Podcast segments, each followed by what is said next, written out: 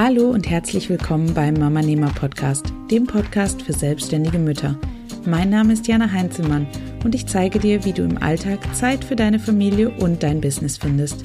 Und ich helfe dir, mit mehr Struktur und Plan all deine Träume produktiv unter einen Hut zu bringen. Für ein unabhängiges und flexibles Leben, angepasst an deine persönliche Lebenssituation. Ich wünsche dir ganz viel Spaß mit der heutigen Folge.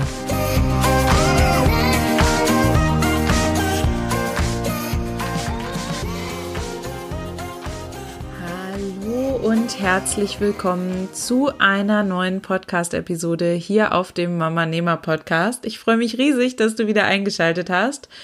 Wie du es wahrscheinlich schon im Titel der Episode gesehen hast, geht es heute um das Thema Kinderbetreuung. Und zwar schauen wir uns gemeinsam an, welche Möglichkeiten der Kinderbetreuung es gibt, was du bei der Auswahl der Betreuung für dein Kind und für deine Familie beachten solltest, was das Ganze kostet und was es einfach sonst noch zu bedenken gibt. Ich wünsche dir ganz, ganz viel Spaß bei dieser Episode.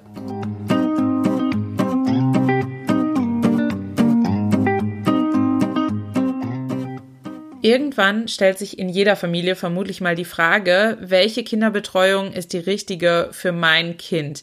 Denn irgendwann werden alle unsere Kinder von fremden Personen betreut. Allerspätestens natürlich zum Schuleintritt, weil das natürlich Pflicht ist. Und ich glaube, ich habe auch letztens gehört, dass das letzte Kindergartenjahr mittlerweile Pflicht sein soll. In manchen Bundesländern zumindest. Und gerade als selbstständige Mutter ist das Thema Kinderbetreuung natürlich etwas, was wahrscheinlich eher ein bisschen früher auftritt und nicht erst, wenn das Kind zur Schule geht. Denn umso älter unsere Kinder werden, umso weniger schlafen sie natürlich auch. Und als selbstständige Mutter, die ihre Arbeitszeit hauptsächlich auf die Schlafenszeit des Kindes basiert, bedeutet das natürlich, dass weniger Schlaf des Kindes auch weniger Zeit für das Arbeiten am eigenen Business bedeutet. Und deshalb möchte ich jetzt zuallererst mal die Frage klären, ob wir uns deswegen schlecht fühlen müssen als selbstständige Mütter, weil wir unser Kind vielleicht ein bisschen eher in eine Betreuung geben als andere Mütter, die nur Hausfrau und Mutter sind. Und ich bin der festen Überzeugung, dass wir uns deswegen nicht schlecht fühlen müssen.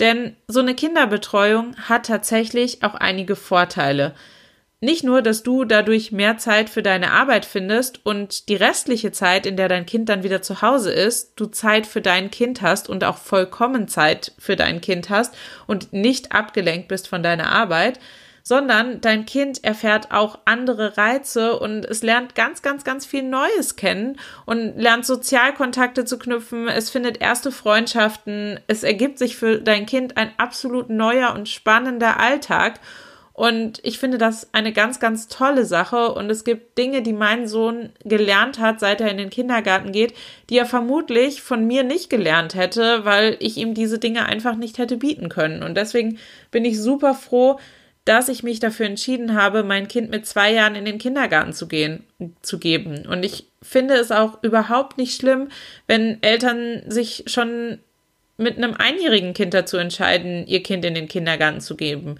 Letztendlich ist es doch jedem selbst überlassen und jeder muss für sich selbst, für die eigene Familiensituation, für das eigene Kind den richtigen Weg finden.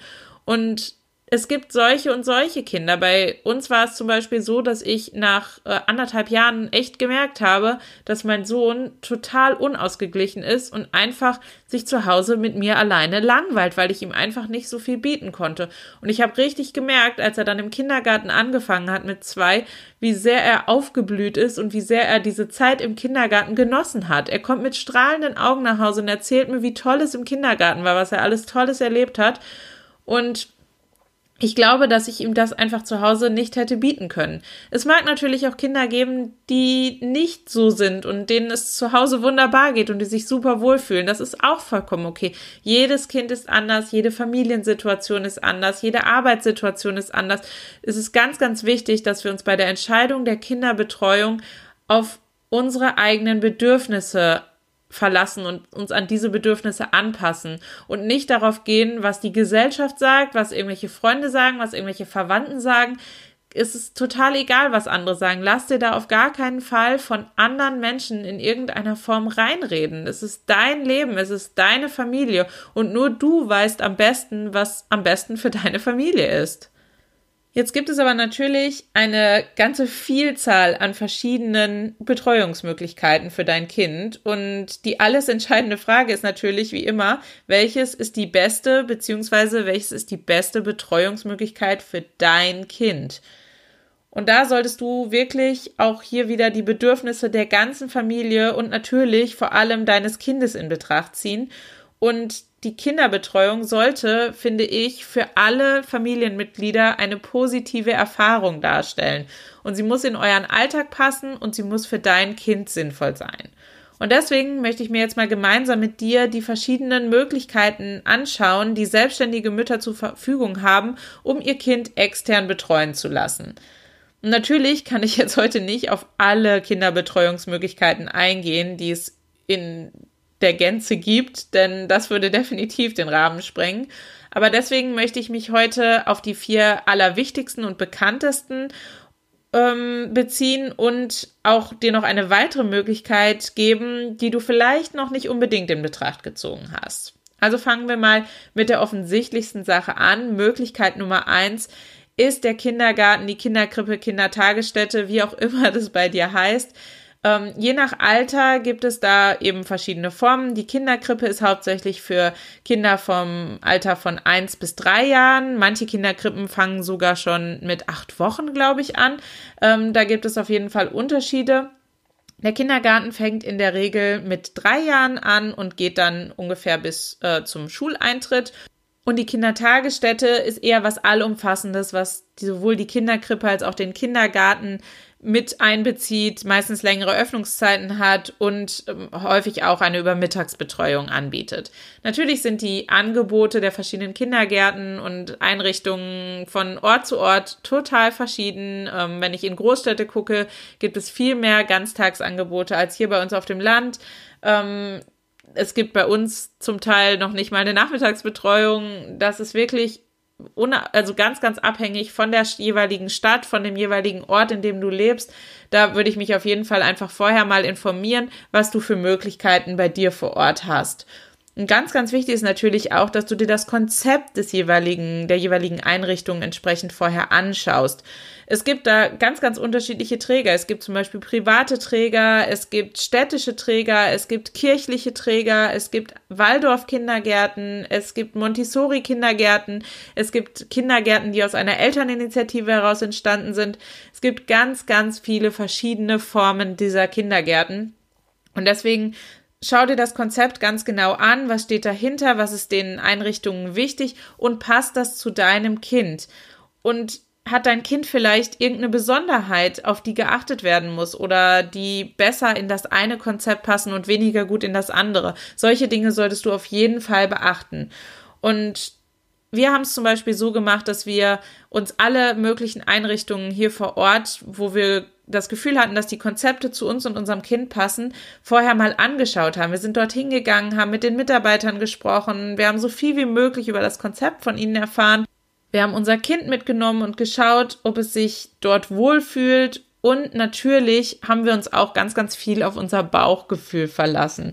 Das ist für mich bei so einer Entscheidung einfach immer ganz, ganz wichtig. Wenn das Bauchgefühl schon irgendwie so ein bisschen sagt, so, nee, ist eher nicht so meins, dann würde ich da auf jeden Fall drauf hören, weil das ist meistens ein Indiz dafür, dass das vielleicht nicht unbedingt die beste Wahl ist für die Kinderbetreuung. Und natürlich musst du auch beachten, welche Öffnungszeiten hat die Einrichtung, für die du dich entscheidest? Wie weit ist die Anfahrt oder ist der Kindergarten vielleicht gegebenenfalls sogar zu Fuß erreichbar? Wie sind zum Beispiel deine Arbeitszeiten? Hast du feste Termine regelmäßig, die du einhalten musst, wo du zu Kunden fahren musst? Oder bist du außer Haus viel oder arbeitest du einfach am Schreibtisch und bist sehr, sehr flexibel? All diese Dinge musst du vorher in Betracht ziehen. Und die sind natürlich auch ausschlaggebend letztendlich für die Entscheidung für oder gegen eine bestimmte Einrichtungen. Die Qualifikation der Betreuungspersonen in Kindergärten, Kinderkrippen, Kindertagesstätten, wie auch immer wir sie nennen, ähm, ist generell so, dass äh, alle Mitarbeiter eine Ausbildung gemacht haben zur Erzieherin und die in der Regel drei Jahre geht, ähm, so dass sie wirklich qualifiziert pädagogisch ausgebildet sind für den Job Und ähm, ja, die Betreuungskosten im Kindergarten sind natürlich auch von Stadt zu Stadt unterschiedlich. In manchen Städten ist es vom Einkommen der Eltern abhängig, äh, von der Anzahl der Geschwister oder eben auch von der gebuchten Stundenzahl, die man im Kindergarten bucht. Da musst du dich auf jeden Fall vor Ort informieren. Da kann ich dir jetzt keine generelle Aussage drüber geben, weil das wirklich so unterschiedlich ist. Kommen wir also zu Möglichkeit Nummer zwei, der Tagesmutter. Die Tagesmutter ist ein bisschen familiärer und bedeutet auch eine intensivere Betreuung, denn in der Regel sind das Kinder, die bis drei Jahre alt sind und die im Haus der Tagesmutter betreut werden oder eben in einem extra angemieteten Raum, der von der Tagesmutter angemietet wurde. Und das sind meistens so maximal fünf Kinder. Also es ist eine deutlich kleinere Gruppe als im Kindergarten und auch selbst in der Kinderkrippe. Da sind es meistens so zehn bis zwölf Kinder und deswegen ist die Tagesmutter einfach eine sehr viel intensivere Betreuung. Wichtig dabei ist aber auch vor allem, dass das Kind in diesem Fall eine sehr, sehr, sehr gute Beziehung zur Tagesmutter aufbauen muss, damit es sich dort wohlfühlt.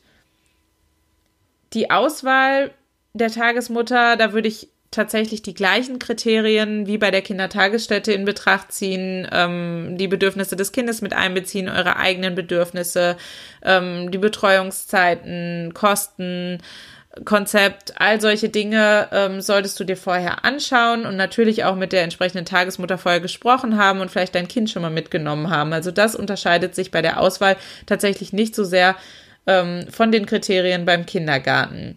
Die Qualifikation der Betreuungsperson, also der Tagesmutter, ähm, ist etwas anders als bei den Erziehern in einem Kindergarten. Tagesmütter machen normalerweise eine entsprechende Schulung, die hat so um die 160 Stunden, glaube ich.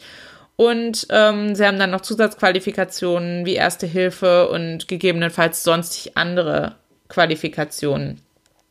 Die Betreuungskosten bei einer Tagesmutter sind auch hier in den einzelnen Bundesländern, in den einzelnen Städten und Gemeinden sehr, sehr unterschiedlich.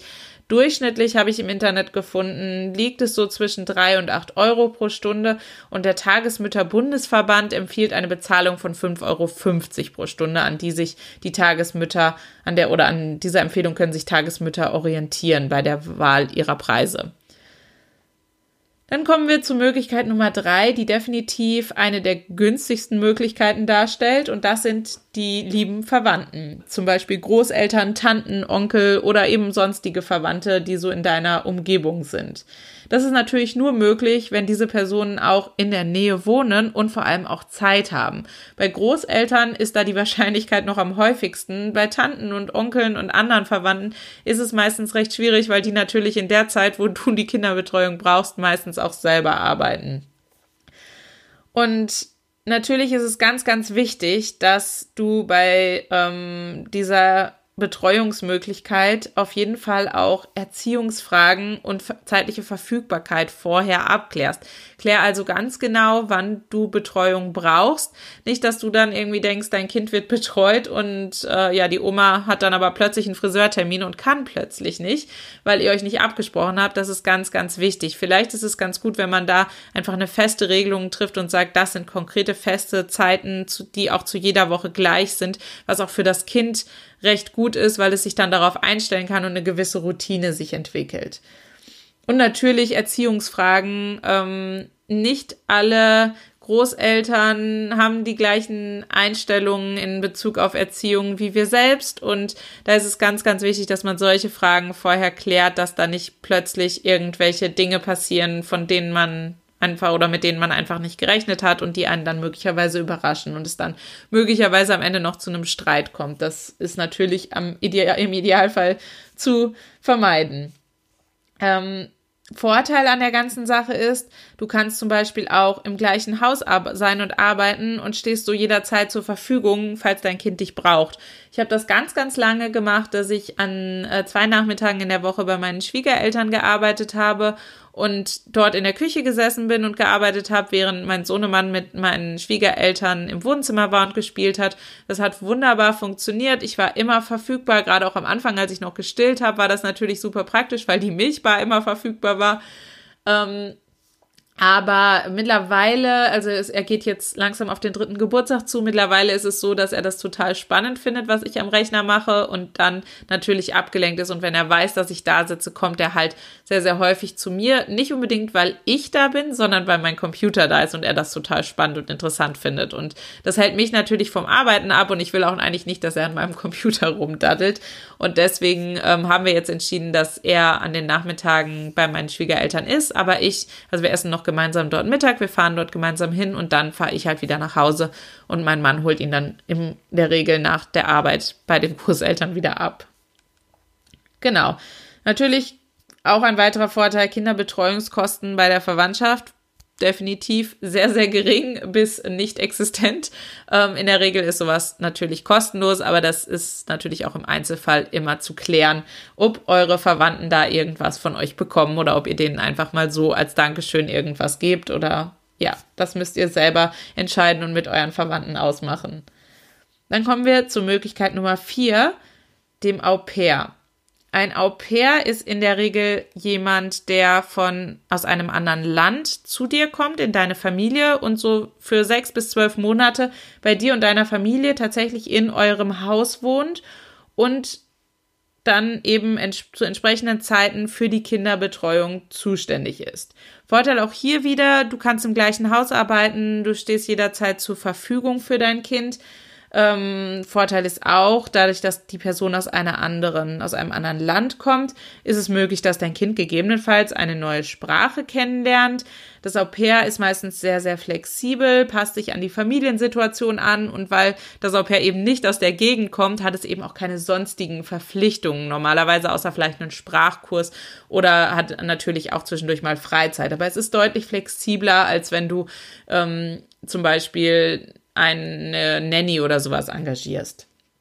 Der Nachteil ist, dass sich so ein Au pair natürlich wirklich nach einem Jahr dann auch wieder spätestens verabschiedet und dass es dadurch natürlich eine ständig wechselnde Betreuung von Jahr zu Jahr entsteht. Und viele Kinder, die hängen dann sehr an einem Au pair Mädchen oder an einem Au pair Jungen und dann wird diese Betreuungsperson plötzlich wieder aus seinem Leben gerissen und ist nicht mehr da und dann kommt wieder eine neue Person und das ist natürlich dann für das Kind unter Umständen recht schwierig. Die Kinderbetreuungskosten bei einem Au pair, ähm, da fallen diverse Kosten an, die gezahlt werden müssen. Natürlich musst du Lebenshaltungskosten für das Au pair äh, be bereitstellen und ähm, ein Zimmer zur Verfügung stellen in deinem Haus. Das äh, Au pair bekommt Taschengeld von dir, es müssen Versicherungen gezahlt werden und der Sprachkurs wird in der Regel auch von den ähm, Au pair-Eltern, also beziehungsweise von dir als Au pair-Host ähm, übernommen. Und ich habe da mal so eine Durchschnittszahl gefunden. Der durchschnittliche Betrag, mit dem man ungefähr rechnen muss pro Monat, liegt bei 550 Euro für ein Au pair. Es ist natürlich auch nicht unbedingt jedermanns Sache, ob man sich jetzt so eine fremde Person jedes Jahr neu wieder ins Haus holen möchte. Das muss jeder für sich selber entscheiden. Ich finde, da gibt es kein falsch und richtig. Da muss jeder schauen, ob diese Möglichkeit zu einem passt. Ich persönlich finde es eine ganz, ganz tolle Möglichkeit, weil ich auch ein sehr kulturell interessierter Mensch bin. Ich liebe es, andere Kulturen kennenzulernen, habe selbst im Ausland gelebt und bin daher sehr, sehr offen, was andere Kulturen angeht. Es mag auch Eltern geben, denen das, die sich dabei nicht so wohlfühlen. Das ist wirklich, wie gesagt, jedem selbst überlassen. Und lass dir da auch auf gar keinen Fall von irgendwem anders reinreden. Wenn du das Gefühl hast, dass es für dich und deine Familie richtig ist, dann mach es. Go for it.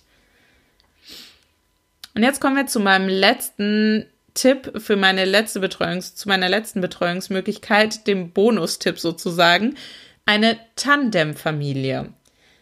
Das bedeutet, dass du dir eine Familie suchst, die ein, auch ein Kind hat, was ungefähr im gleichen Alter ist wie dein Kind. Oftmals sind das dann Familien, wo das Kind zum Beispiel auch in den gleichen Kindergarten geht oder in der gleichen Siedlung wohnt und Ihr könnt euch dann abwechseln und könnt bestimmte Tage festlegen. An den einen Tagen oder an dem einen Nachmittag betreut die eine Familie beide Kinder und an dem anderen Tag betreust jetzt zum Beispiel du die beiden Kinder.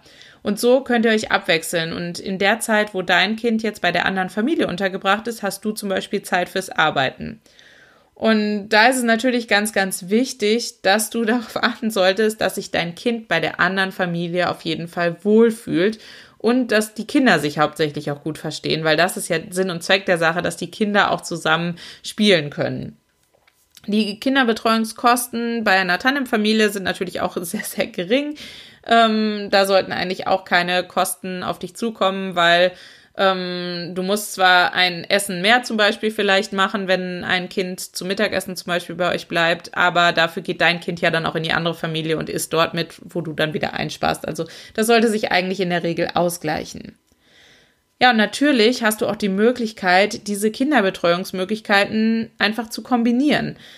Es muss nicht sein, dass du dich für nur eine dieser Möglichkeiten entscheidest. Zum Beispiel könnte dein Kind morgens in den Kindergarten gehen und nachmittags von jemand anderem betreut werden, zum Beispiel von der Oma, von der Tandemfamilie oder eben von einem Au pair.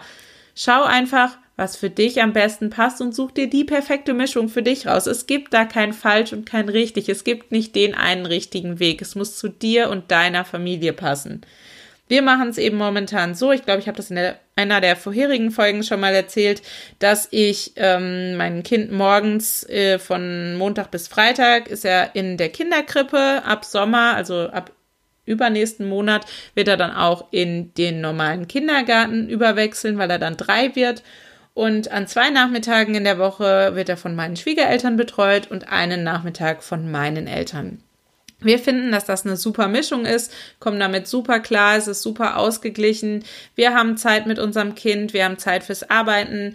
Die Omas und Opas freuen sich, dass sie Zeit mit ihrem Enkelkind verbringen können. Zwischendurch springt auch mal die Tante ein und freut sich. Und das ist für alle einfach ein schönes Erlebnis. Und wir haben einfach das Gefühl, dass diese Mischung aus Betreuungsmöglichkeiten für uns genau die richtige ist. Und ich hoffe, dass dir diese Episode auch dabei helfen wird, für dich und für deine Familie die passende Betreuungsmöglichkeit zu finden, wenn du noch auf der Suche bist.